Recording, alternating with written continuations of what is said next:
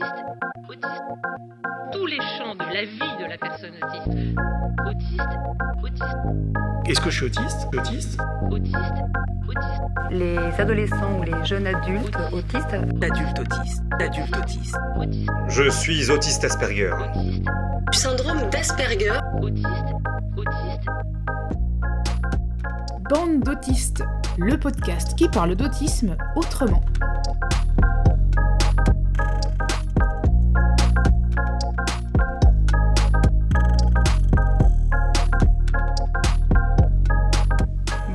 Bienvenue dans Bande d'autistes. Je sais, je sais, cela fait un certain temps, et même un temps certain, que je n'avais pas donné de nouvelles. La vie s'est mise en travers de mon chemin, et même pour être honnête, j'ai eu une certaine non-envie de reprendre le micro. Mais sachez que j'ai lu tous vos commentaires et vos emails et que vos messages me sont allés droit au cœur. Savoir que les épisodes que j'ai créés ont pu aider certains d'entre vous, ça vaut bien plus qu'un nombre de vues sur YouTube ou Spotify. Mais j'ai quand même noté que je commençais la rédaction de cet épisode alors que je venais tout juste de dépasser les 2000 abonnés sur YouTube. Je trouve ça fou et je suis d'autant plus motivée à reprendre. C'est l'occasion de vous annoncer que je compte changer légèrement la direction que prend Bande d'autistes. Je vais bien sûr continuer à parler d'autisme, mais je vais aussi me consacrer au plus large sujet de la neuroatypie en général. Pour ceux qui roupillent au fond de la classe, je rappelle que la neuroatypie c'est un fonctionnement cognitif qui diffère de la norme. C'est un terme un peu fourre-tout dans lequel on trouve des choses comme l'autisme bien sûr, mais aussi le haut potentiel, le TDAH, les dys comme les dyslexiques ou les dyspraxiques. Certains classifient aussi sous ce terme l'hypersensibilité, etc. En bref, on va parler de fonctionnement neurologique varié, toujours sous l'angle de la différence et pas du trouble mental. Vous savez que c'est une distinction qui me tient assez à cœur. Pour le podcast, ça ne change pas grand-chose, Bande d'autistes élargit simplement son champ d'exploration. Je ne le renomme pas parce que bon, vous avouerez que bande de neuroatypiques, ça n'a pas le même charme. J'en profite donc pour vous lancer un appel à idées, partagez-moi les thèmes que vous aimeriez voir traités. N'hésitez pas non plus à me faire savoir si vous êtes concerné par l'un ou l'autre de ces sujets et que vous aimeriez témoigner au micro de bande d'autistes.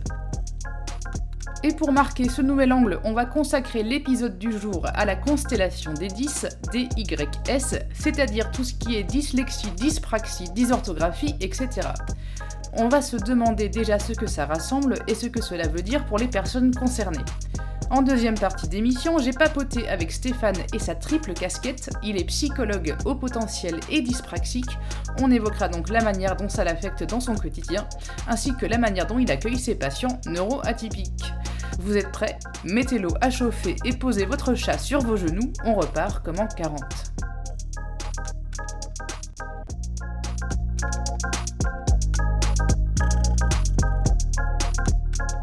Pour une fois, je vais parler d'un sujet qui ne me concerne pas.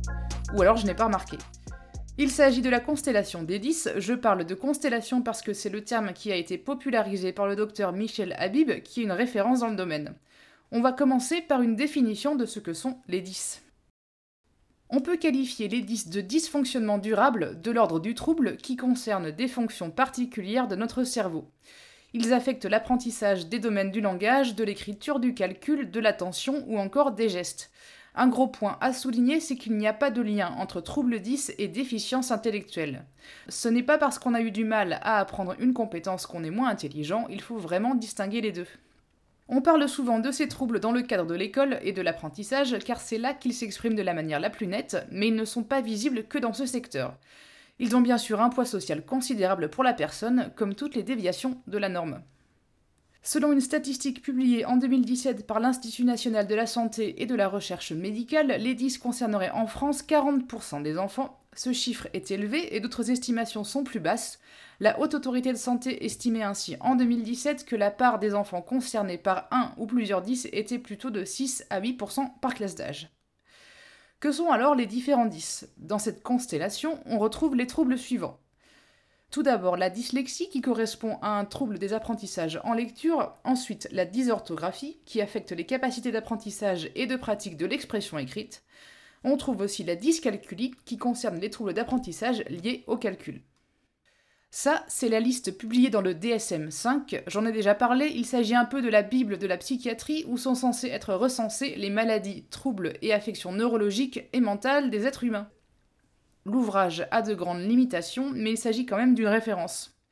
On retrouve par ailleurs la même liste dans la classification internationale des maladies de l'Organisation mondiale de la santé, CIM11. Elle ajoute simplement une autre catégorie un peu fourre-tout appelée troubles du développement avec autres altérations précisées de l'apprentissage. Pour autant, si l'on se balade sur le site de la Fédération française des 10, on note que d'autres 10 sont recensés, ce sont les suivants. Tout d'abord la dyspraxie, qui touche le développement moteur ainsi que les fonctions visuo-spatiales. Ensuite, on trouve la dysphasie, qui affecte le développement du langage oral. D'autres troubles sont également mentionnés, comme le trouble d'attention avec ou sans hyperactivité, qui fera probablement l'objet d'un épisode entier de bande d'autistes dans le futur. La FF10 recense aussi la dysmnésie, qui affecte plusieurs types de mémoire, dont la mémoire de travail ou la mémoire à long terme.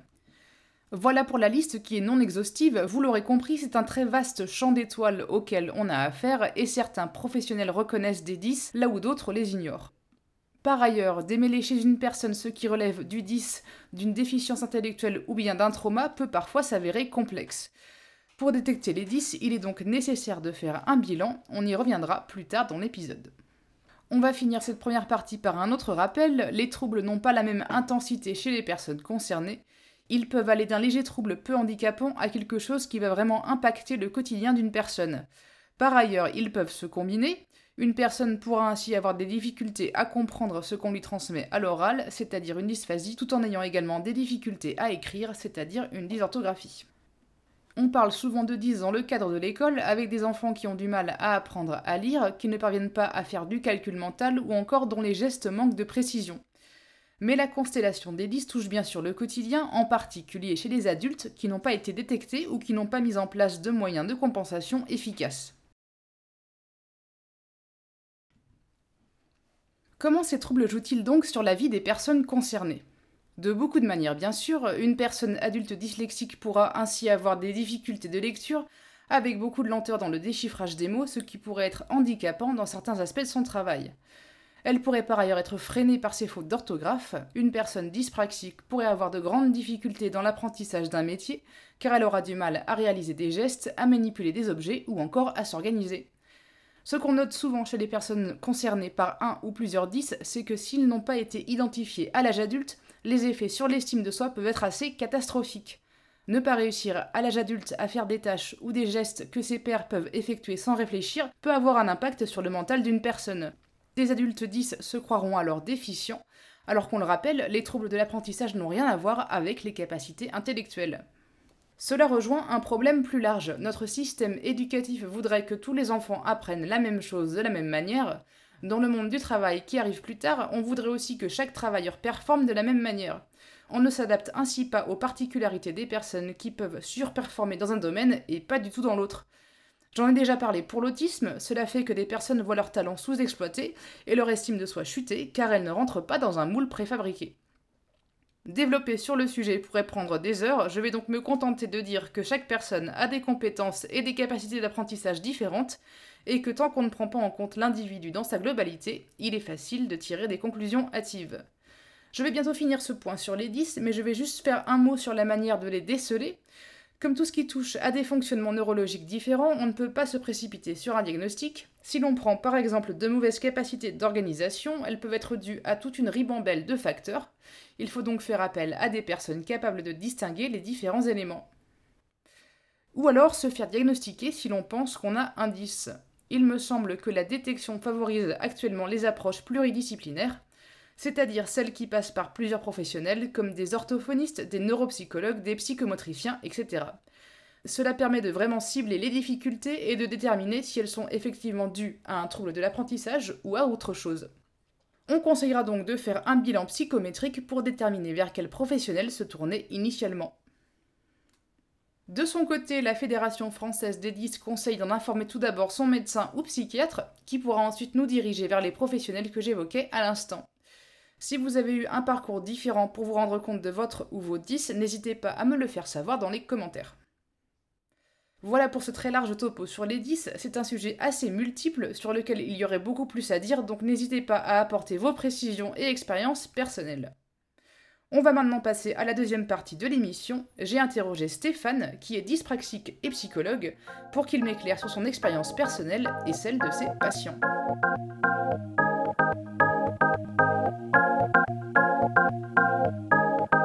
Bonjour Stéphane et bienvenue dans Bande d'autistes. Est-ce que tu peux commencer par te présenter s'il te plaît? Eh ben, je m'appelle Stéphane, j'ai 39 ans. Euh, je pourrais te raconter mon dessert préféré, mais euh, pour me présenter, souvent je dis que euh, j'ai un, double parcours en fait, parce que moi je suis psychologue clinicien. Je travaille avec des enfants, des ados et des familles qui ont la plupart du temps des fonctionnements neuroatypiques. Et dans un autre champ de mon travail, je suis directeur artistique d'une compagnie de théâtre qui s'appelle L'été des sauvages et pour laquelle je fais de la mise en scène et j'écris des textes. D'accord, et du coup, c'est quoi ton dessert préféré? Et mon dessert préféré, en ce moment en tout cas, c'est le fraisier, mais il change à peu près toutes les, c'est toutes les trois semaines. toutes les trois semaines. D'accord. Du coup, moi, ce qui m'intéressait dans ton profil, c'est que tu combines plusieurs euh, neuroatypies dans le sens Mm. où tu es au potentiel, il me semble, et tu as également une dyspraxie. ça? Exactement. Est-ce que tu peux du coup me dire euh, à quel moment de ta vie tu t'en es rendu compte Comment tu t'en es rendu compte Est-ce que tu as été diagnostiqué, etc. Comment s'est passé le processus? En tout cas, ce qui est assez fou, c'est que moi, je m'en suis vraiment rendu compte euh, au moment de mes études, en fait, parce que tu vois, au moment de la, au moment de la fac, on commence à aborder toutes ces questions-là dans la, en fac de psycho. Et c'est ce qui m'a permis de faire le, un peu le, le flashback ou le retour sur tout ce qui se passait pour moi, parce que j'ai, j'avais plein d'épisodes. euh, tu vois, ma mère, par exemple, me disait, mais en maternelle, quand il y avait une exposition, euh, je savais directement où étaient tes dessins parce qu'ils étaient complètement euh, désaxés, complètement hors cadre et tout ça. Plein de trucs autour de la maladresse, de se casser la figure. Moi, j'ai au moins 24 points de suture sur toute la tête, etc. Donc, j'ai pas. En fait, je moi, j'ai jamais eu de diagnostic euh, strict. En fait, c'est à force de recouper les choses et de discuter avec des professionnels dans mon boulot que je me suis dit bon bah voilà. C'est en fait si j'avais été diagnostiqué, on aurait parlé de dyspraxie euh, sans aucune hésitation. Mm, mm. D'accord. Et pour le haut potentiel? Et pour le haut potentiel, j'ai été diagnostiqué à, là pour le coup à 17 ans. En fait, je, je venais de traverser une période de- d'adolescence un peu compliquée, quoi. En fin de lycée, euh, j'avais des moments un peu compliqués qui pourraient, à mon avis, s'approcher de moments dépressifs, quoi. Et puis, je, venais de démarrer un truc à la fac qui me plaisait pas. Enfin, je faisais une fac d'économie, ça me plaisait pas du tout et tout ça. J'étais un peu paumé. Et puis, à force de recherche et de discussion, on était tombé sur quelqu'un qui bossait là-dessus. Mais tu vois, je te parle de ça il y a 20 ans quasiment. Donc, euh, il y avait peu de gens qui travaillaient là-dessus. Et c'est comme ça que j'avais été diagnostiqué euh, à l'époque. Donc, ouais, j'avais 17-18 ans. Et du coup, est-ce que tu dirais que la prise de conscience de ces choses-là a partiellement axé euh, ton cheminement professionnel ou c'est un peu un hasard? Bah, oui et non, c'est-à-dire, en tout cas sur la dyspraxie, il y a un truc qui s'est imposé à moi, c'est qu'il y a plein de trucs euh, vraiment que je savais pas faire et que je sais toujours pas faire. C'est-à-dire que moi j'ai eu très vite après des difficultés dans la... Si on parle de la question scolaire, tu vois, de tout ce qui est de l'ordre de la... Tout ce qui est de l'ordre de la géométrie dans l'espace et tout ça, c'était vraiment une grosse galère. Et puis plein de choses euh, autour de, du truc pratique qui pouvaient pas s'ouvrir à moi, quoi. C'est-à-dire que tout ce qui était de l'ordre des des métiers manuels, c'était impossible, etc. Donc je me dis que ça, ça a été, ça a été une, forme de, de chemin qui m'a amené plutôt vers ces boulots-là. Et puis après, par contre, dans la spécialisation, c'est-à-dire que moi, au départ, j'ai été psy dans plein de plein d'univers différents, euh, en addictologie, à l'hôpital, etc. Et puis je me suis aperçu au fur et à mesure que la question du haut potentiel, notamment, elle était très très mal accompagnée. Et c'est ça qui m'a, enfin pas tout seul, hein, j'ai un cabinet moi dans lequel on bosse en famille parce qu'on a tous un peu les mêmes fonctionnements et euh, c'est ça qui nous a donné envie de, de créer ce cabinet-là en fait. Ça c'est sûr que ça, pour le coup, ça l'a clairement orienté quoi. C'est un truc que moi j'ai vu dans mon parcours euh, psy euh, qui est assez conséquent et que je vois chez des amis euh, qui sont neuroatypiques aussi, c'est que un peu malheureusement on n'est jamais mieux traité et compris que par des gens qui ont pas forcément la même, le même décalage que nous, mais un décalage. euh, Non, mais ça, c'est vrai. Exactement. Moi j'étais vigilant de ça parce que tu vois, par exemple, quand tu bosses en addicto, tu as toujours un patient qui va dire Ouais, mais tant que vous n'avez pas pris d'héroïne, vous pouvez pas savoir Mm. comment. Mais je pense que c'est pas du même ordre. C'est que et moi je m'aperçois de ça beaucoup avec mes patients que tu as des patients qui, qui me disent, même texto, ils me disent Mais là j'ai l'impression que vous comprenez tout ce que je dis sans que j'ai besoin de vous l'expliquer dix fois. Et vraiment là, il y a quelque chose ouais, qui est de l'ordre d'une manière de traiter les sujets ou les infos qui est un peu la même manière. Et c'est vrai que ça, c'est un truc qui. qui Oui, facilite du en fait. coup, ça, ça remet presque en question cette, cette idée d'un psy qui serait un couteau suisse qui peut s'adapter Mm. à n'importe qui. Ouais, bon, moi je crois ça, hein, et puis- mais même pas, enfin ça c'est peut-être une, une autre discussion, je sais pas si ça peut, ça s'aborde dans ton podcast là, mais euh, c'est une vraie discussion pour moi la question de la spécialisation. Moi souvent je dis ça, euh, pareil en consulte, c'est-à-dire moi j'ai très peu bossé par exemple tu vois en gérontologie ou aujourd'hui euh, il y a plein de choses je, je pense que je saurais pas faire en termes d'accompagnement si je travaillais avec des personnes âgées. Moi je crois qu'un psy il peut pas tout savoir comme un médecin. Comme Oui, je pense aussi que en fait, euh, tu peux être un couteau suisse, mais que un profil particulier, tu n'arriveras pas bien Mm. à le traiter parce que tu peux faire euh, du, de la gestion de deuil, de la gestion de l'anxiété, mais euh, Exactement, les cas plus complexes que ça, ça va être compliqué. exactement. Et du coup, pour revenir au 10, euh, est-ce que tu peux me dire de manière très concrète des exemples précis de euh, en quoi ta dyspraxie euh, t'emmerde en gros En Bah, l'un des exemples qui est très précis, c'est le, c'est le permis de conduire. Enfin, pour le coup, ça, en tout cas, c'est un épisode très précis. Moi, j'ai mis quatre fois à avoir mon permis de conduire et, et pour l'avoir, j'ai quasiment inventé une histoire pour pipoter l'examinateur. Je peux le raconter, il y a prescription, mais euh, c'est-à-dire que moi, j'ai vraiment une. Enfin, j'ai l'apprentissage de la conduite automobile, ça a été une torture. J'ai des souvenirs, tu vois, horribles. J'ai fait la conduite accompagnée. Derrière, j'ai pris au moins 70 heures de conduite. J'ai passé le permis une fois, deux fois, je ne l'ai pas eu. Et même à la fin de mon troisième coup, il a fallu que j'explique à l'examinateur que c'était une question de strabisme, alors que ça n'avait rien à voir en réalité. Et aujourd'hui, euh, mes potes, ils se foutent de moi, parce que moi, aujourd'hui, j'ai des... J'ai une voiture un peu connectée, là, avec des radars euh, de recul, des machins comme ça, pour être sûr de, que ça fonctionne bien. Donc ça, ça a été un truc euh, un peu chiant auquel je me suis habitué. Et après, dans le concret, c'est beaucoup autour de la désorganisation. C'est-à-dire que qu'elle soit concrète ou même euh, qu'elle soit concrète ou abstraite, en fait, moi, du coup, ma dyspraxie, elle m'emmène à, avoir beaucoup de mal à structurer les choses. Tu vois, par exemple, dans mon cabinet, moi, j'ai quelqu'un qui gère, qui gère mon agenda, qui gère les, tout ce qui est tout ce qui est processus de rendez-vous, tout ce qui est documents et tout ça. Et, ça, vraiment, je pense que c'est lié au registre, visuel, enfin, au registre de la structuration spatiale, parce que organiser des temps et tout ça, c'est un truc qui, est, qui peut être un peu plus complexe pour moi.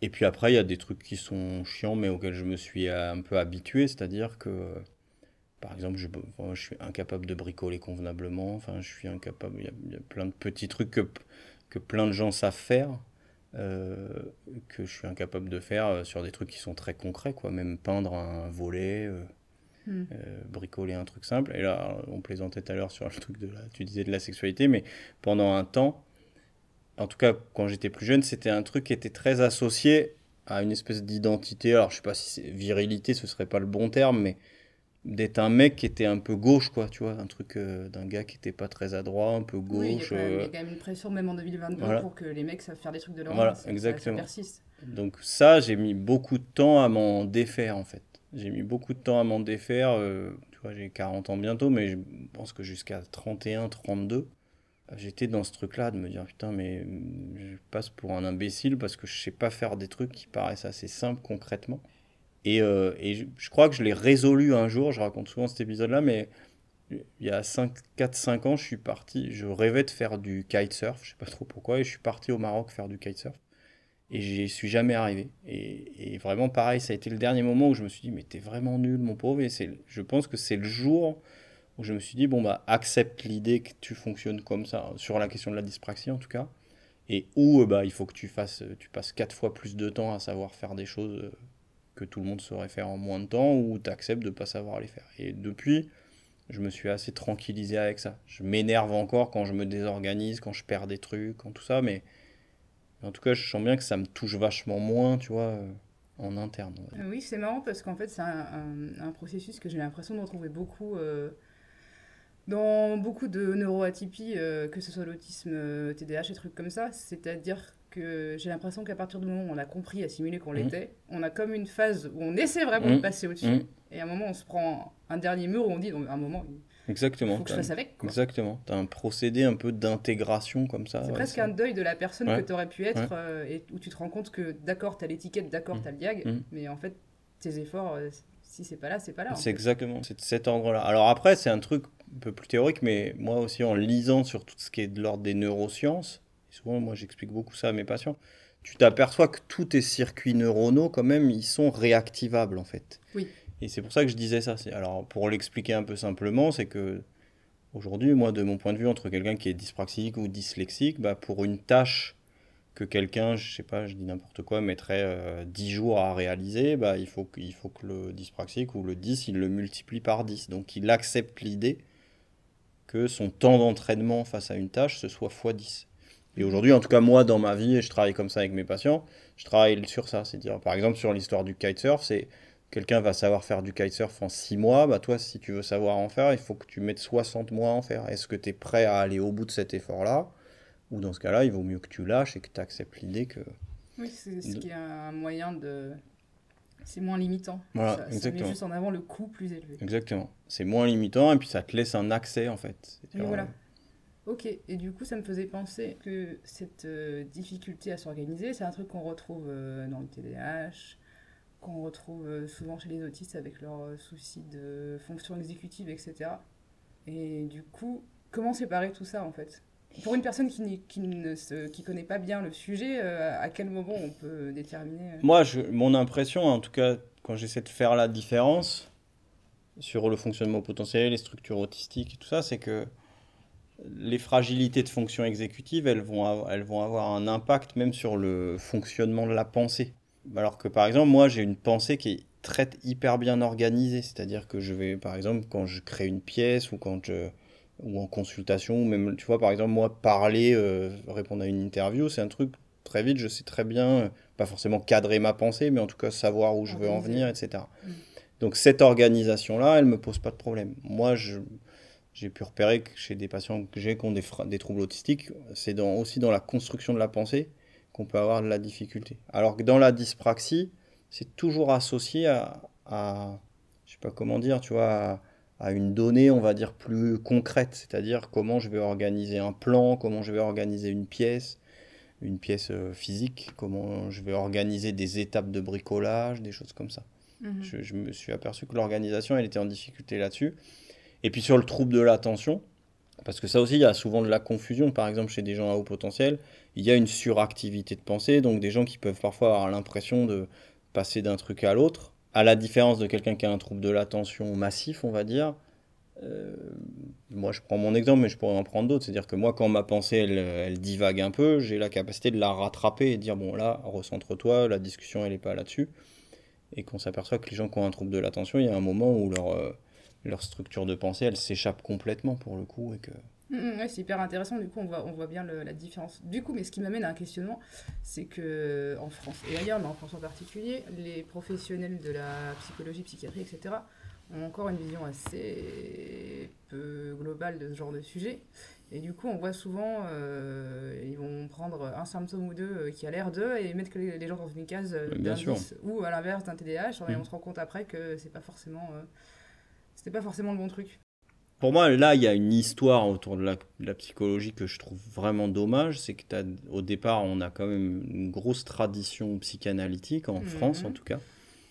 Et que dans la tradition psychanalytique, il y a une confusion. Moi, en plus, je- il y a plein de choses dans la psychanalyse que je trouve intéressantes, hein, mais, mais qui est de mon point de vue assez incomplète. C'est-à-dire que dans cette tradition psychanalytique, on a confondu le fait qu'on prend en compte le sujet, le sujet, la personne, à partir du moment où on lui fait faire des bilans, etc. Et de mon point de vue, ça c'est une vraie connerie parce qu'aujourd'hui on, observe que on est quand même très associé à notre fonctionnement neurologique et que s'intéresser au fonctionnement neurologique de quelqu'un, ça veut pas non plus dire le mettre dans une boîte ou poser une étiquette. Donc quelqu'un qui, qui, qui fait des bilans d'évaluation suffisamment complets, comme tu disais, pour éviter en deux symptômes de dire ah bah toi tu cours partout donc tu as un trouble d'hyperactivité ou toi tu regardes pas tout à fait les gens comme dans les yeux donc tu as un trouble autistique. Si on était beaucoup plus à l'aise avec l'idée des bilans, on, serait beaucoup plus. Et, et l'idée des bilans et l'idée de ne pas mettre une qualité derrière un fonctionnement. C'est-à-dire que, encore aujourd'hui, on peut dire oui, euh, euh, le trouble autistique c'est une grosse fragilité ou le, le haut potentiel c'est génial. Moi j'entends encore des choses comme ça alors qu'en fait c'est pas vrai ni pour l'un ni pour Mhm. l'autre. C'est que c'est des états de fonctionnement. Et un jour, le jour où on aura pris du recul là-dessus, on pourra faire des bilans suffisamment complets pour permettre, euh, pour permettre aux gens de se dire bon bah moi je suis plutôt dans ce créneau-là que dans ce créneau-là, mais plus, comme tu disais tout à l'heure, pour intégrer mon mode de fonctionnement et puis et apprendre à vivre avec, quoi, d'une certaine manière. Ouais, j'ai l'impression que c'est un truc assez français, parce que du coup, je prends mon exemple, parce que j'ai vécu au Royaume-Uni pendant 4-5 ans, dans les périodes de mauvaise santé mentale, je me souviens que j'étais allée voir des médecins, etc. Et ce qui m'avait surpris, à l'inverse de la France, où on va te filer euh, soit des benzos, soit des Mmh. antidépresseurs tout de suite euh, Mm. en trois questions, c'est qu'il y avait des questionnaires à chaque Ouais. fois, en fait, et des bilans, et en fait, euh, qui montraient très clairement que, Mm. euh, oui, j'avais une anxiété catastrophique, mais que le côté dépressif, ça allait quand même Bien sûr. Et donc, je pense que c'est vraiment assez, assez français, Ouais. ça. euh. Mais c'est un truc, tu sais, bah, je crois que c'est un truc autour d'un truc très, c'est un peu con de le dire comme ça, mais très romantique du psychothérapeute qui, est, Mhm. qui est doué avec son sens clinique, son On l'a vu avec la interprétation. série récente, là, sur euh, Arte, je sais plus. euh, Oui, avec la série pas Hippocrate, euh, comment elle s'appelle euh, Oui. En thérapie, justement. Voilà. Et- Et c'est vraiment ce truc-là, cette romantisation Voilà. de, de la relation de- avec les gros fauteuils, etc. Exactement. Alors qu'en plus, pour le coup, l'un n'empêche pas l'autre. C'est-à-dire que Mais dans un travail psychothérapeutique, tu t'appuies sur ton sens clinique, tu t'appuies sur le lien que tu as avec ton patient et tout ça. Mais je pense qu'aujourd'hui, faire une évaluation comme ça, un peu au doigt mouillé avec ton sens clinique, euh, c'est pas suffisant. Il y a, il y a- on connaît maintenant trop, trop d'éléments du fonctionnement du cerveau Voilà. pour, euh, pour passer à côté de ça. Et que si les gens étaient prêts à faire ça, on aurait dit beaucoup moins de conneries. euh, et sur le haut potentiel autour de la surintelligence, et sur l'autisme, quand on a beaucoup accusé les mères pendant longtemps de- Mhm. C'est encore le cas. d'être hein. cause. Et c'est, j'ai l'impression qu'il y a des choses qui bougent, mais malheureusement, il y a encore trop, trop, de- il y a encore trop de thérapeutes qui n'ont pas compris qu'il y avait vraiment une variable neuronale là-dedans et que Mhm. Et que plus tu creuses, plus tu te rends compte qu'en fait, c'est gigantesque, euh, que ça ne concerne beaucoup plus qu'une toute petite fraction. non, mais bien sûr, bien sûr. Et du coup, pour clôturer un peu euh, et revenir sur le sujet principal qui était le 10, qu'est-ce que tu conseilles à des gens qui euh, pensent qu'ils pourraient 10 quelque chose et qui sont un peu paumés, qui savent pas vers où aller? Bah moi, je pense qu'aujourd'hui, un bilan psychométrique, c'est un premier, encore une fois, un bilan psychométrique bien fait, hein, mais c'est un- c'est un- une première porte d'entrée parce que ça permet, justement, ça, ça, ça donne un, une espèce de point de vue euh, sur dire, bon, bah alors, quelles sont les aires cérébrales qui sont impactées ou qui ne le sont pas? À partir d'un bilan psychométrique, on peut après, justement, guider les gens vers, bon, bah là, les éléments un peu fragiles chez vous cognitivement, par exemple, c'est le traitement visio-spatial. Allez voir un psychomotricien, une psychomotricienne, il va valider avec vous les zones de dyspraxie qui peuvent être impactées. Pour la dyslexie, c'est pareil avec un orthophoniste. Pour moi, la première étape, elle est à cet endroit-là.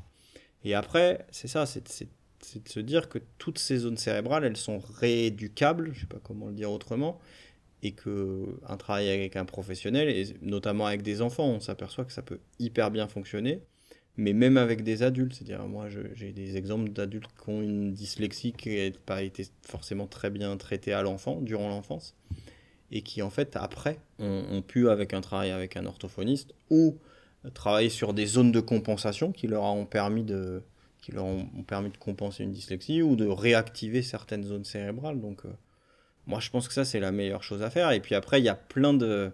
Ce qui peut être intéressant, c'est de, c'est de comprendre le fonctionnement de ces zones cérébrales pour associer des jeux ou des activités ou des choses comme ça qui reprennent euh, certaines zones cognitives. C'est-à-dire que, bah, je donne cet exemple un peu bête, mais par exemple, un, enfant ou un ado qui a des fragilités attentionnelles à qui tu, avec lequel tu joues au double, par exemple, ce, ce jeu d'attention centrée.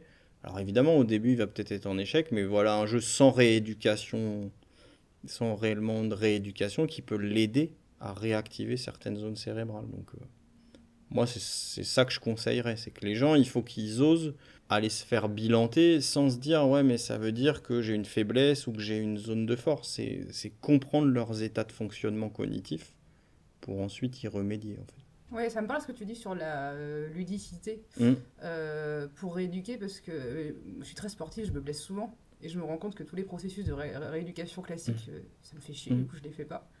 Mais dès qu'il y a un truc de jeu derrière, en fait ça marche beaucoup beaucoup mieux et j'ai l'impression que dans la neuroatypie de manière générale, on a une approche tellement Mm. clinique et tellement on va faire tel protocole pour aller mieux Mm.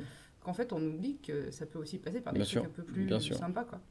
Et que ça, pour le coup, il y a des y a des, y a des gens, moi, à qui je tire mon chapeau, des gens souvent qui partent de leur expérience perso euh, de fonctionnement neurotypique et qui ont mis en place plein d'activités, plein de jeux qu'on trouve par exemple sur Internet et des choses comme ça qui peuvent, euh, sans passer par une rééducation plus formelle, déjà nous aider à mettre en place des choses. Mm, mm. Eh ben, je pense qu'on va s'arrêter là-dessus. Merci beaucoup pour euh, cet entretien. Super.